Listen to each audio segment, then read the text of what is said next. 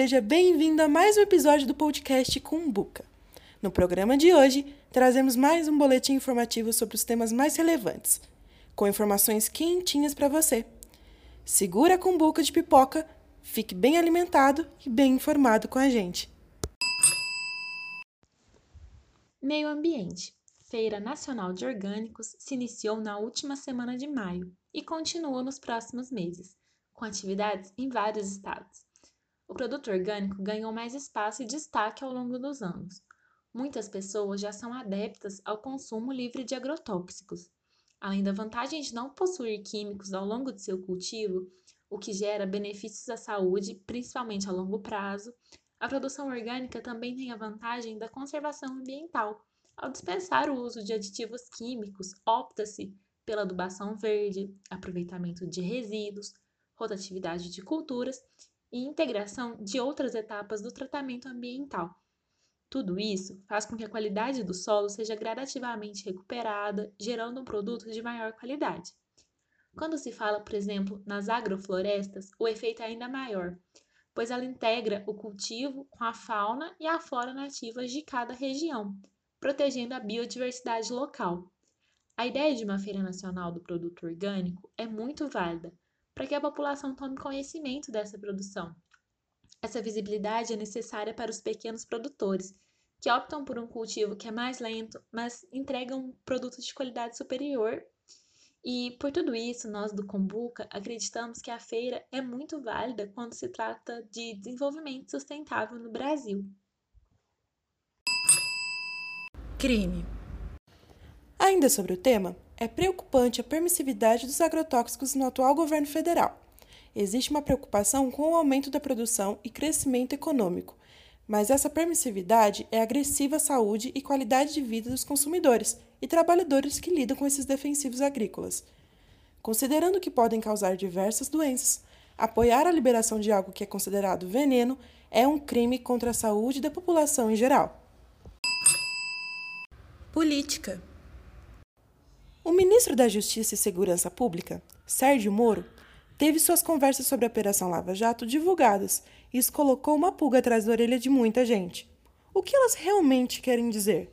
No cenário político atual, né? Vamos conversar com a professora da UENG, Rosângela Ferreira Borges, que poderá nos dar um parâmetro sobre esse caso. É, eu acho que a gente tem que refletir muito na questão do vazamento é, das informações, né? É, no caso, Moro é, tem, tem um fator super interessante assim. Vou pegar o lado um pouco da mídia, que existe uma mídia, a grande mídia, é, algumas né, das grandes mídias, é, fazendo questionamento não sobre o conteúdo, mas sim sobre o vazamento e se esse vazamento foi alguma coisa de hacker. Né? Então, é, pedindo uma ética que não é discutida essa ética. E é, não é discutida uma ética jornalística né, no nosso cotidiano.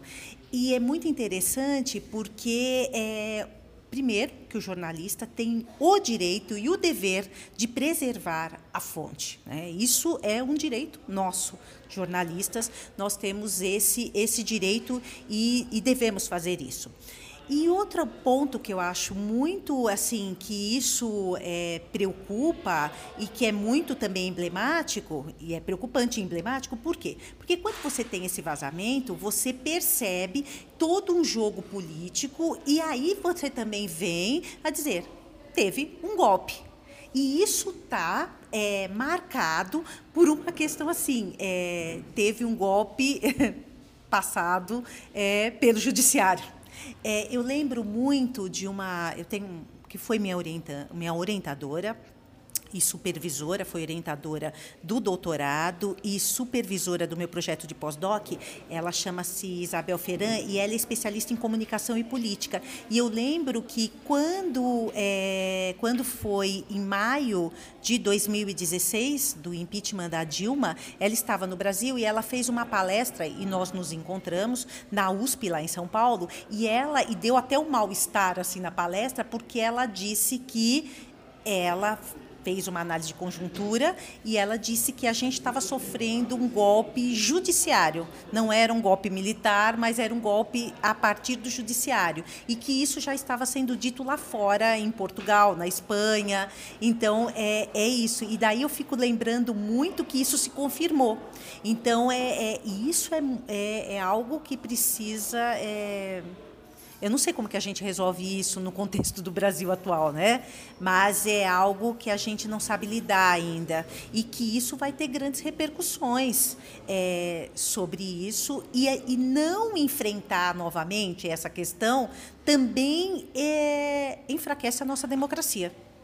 Eu acho que tem que ter, a gente tem que enfrentar, a gente tem que enfrentar isso e, e, e, tem que, que resolver essa questão, porque não resolver isso é enfraquecer a nossa democracia. E isso é muito ruim né, por uma democracia tão nova como a nossa, que teve vários períodos de corte. Né? Isso porque eu ainda acredito que a gente ainda esteja num processo democrático, apesar de várias questões conservadoras, é, de várias questões que começam a minar essa democracia. Mas eu ainda acredito nesse processo democrático. Eu acho que é por aí o que eu penso dessa situação nesse momento também, não de uma reflexão, quer dizer que a gente pode fazer essa reflexão é, mais aprofundada daqui alguns anos, né? Então estou falando assim de imediato no fato e dessa reflexão minha.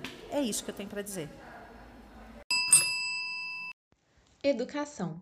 Desafios da educação pública já são comuns em todo o país. Falta investimento, verba e infraestrutura. Em Alfenas, o CEMEI Pedro Paulo promove neste mês uma festa junina para arrecadar fundos que serão destinados ao investimento na unidade. A professora Eliana Silva fala um pouco sobre a questão. Bom, Eliana, eu gostaria de saber como que é o funcionamento da creche e se só as verbas da prefeitura são suficientes para manter a, a instituição em funcionamento. Como que é isso? Olha, a creche é numa área de risco, uma área periférica, um bairro bastante carente, e as crianças que a gente atende, consequentemente, vêm dessa área, são bastante carentes também. Então, assim, é uma creche pequena, com quatro turmas, mas infelizmente a gente tem que promover muitos eventos para estar tá auxiliando no atendimento a essas crianças. Da crise que o país vem enfrentando, as verbas não são suficientes. A gente tem que estar tá promovendo alguns eventos para melhorar, para promover é, condições melhores para essas crianças. Então, a gente, durante o ano, ganha algumas coisas, é, temos parceiros que nos ajudam é, em datas comemorativas, como Dia das Crianças, Natal. Mas mesmo assim, a gente arregaça as mangas e, e ajuda muito também.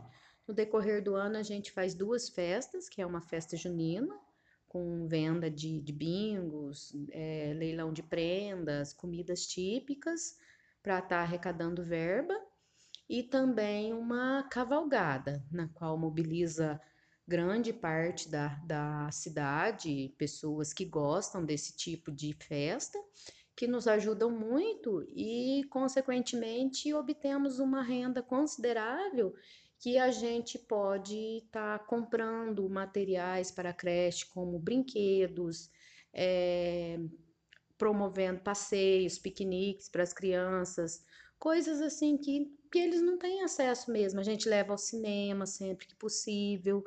Então é, é isso, a gente ajuda no que pode, pra, pensando no bem-estar dessas crianças, fazendo, pensando em fazer o melhor para eles. Certo. E aí, no caso, essas festas são promovidas por meio de doações. Os produtos, materiais para realização das comidas típicas da festa junina, é, da cavalgada também, dos bingos, dos leilões, são todos de doações? Sim, sim. Nós, os funcionários, é, a gente ajuda dentro do que a gente consegue também, do que é possível, tanto com, com doações é, de alimentos para fazer as comidas típicas, as coisas que, que a gente vende e também a gente ganha muita prenda. É patrocínio de comerciantes, prendas para leilão, para bingo. A gente conta com uma ajuda bastante significativa da população de Alfenas. E o que, que vocês esperam dessas duas festas que vão ser na próxima semana? A gente está confiante, é, trabalhando, batalhando para que dê tudo certo. Claro, é preocupante, porque, conforme já disse, a crise que o país está atravessando, a gente sabe que não é fácil, mas a gente vem conseguindo bastante prendas já, pelo que a gente está vendo, a gente já, já conseguiu muita coisa que vai é, amenizar os custos, né? Então a gente pode contar com um lucro maior estamos confiantes que mais uma vez vai dar, dar certo. Ah, então tá bom. Espero que dê tudo certo na festa, que seja um sucesso e eu agradeço pela sua atenção, Eliana. Eu quem agradeço. Esporte. Toda vez que pensamos em futebol no Brasil, a seleção masculina nos vem à mente. Mas isso está mudando com a vinda da seleção feminina em destaque. O Cumbuca quer trazer um gostinho do que é a seleção feminina brasileira para que você vibre com a gente a cada jogo. Ocupando a décima colocação do ranking mundial de seleções da Federação Internacional de Futebol, a FIFA, a seleção feminina brasileira é a equipe que representa o Brasil nacionalmente e internacionalmente. É considerada a melhor seleção da América do Sul e uma das melhores femininas do mundo. Essa seleção atualmente está se dando muito bem na Copa Mundial Feminina e vamos torcer pela vitória. Economia. Você que é estudante, já pensou alguma vez que precisa complementar a sua renda?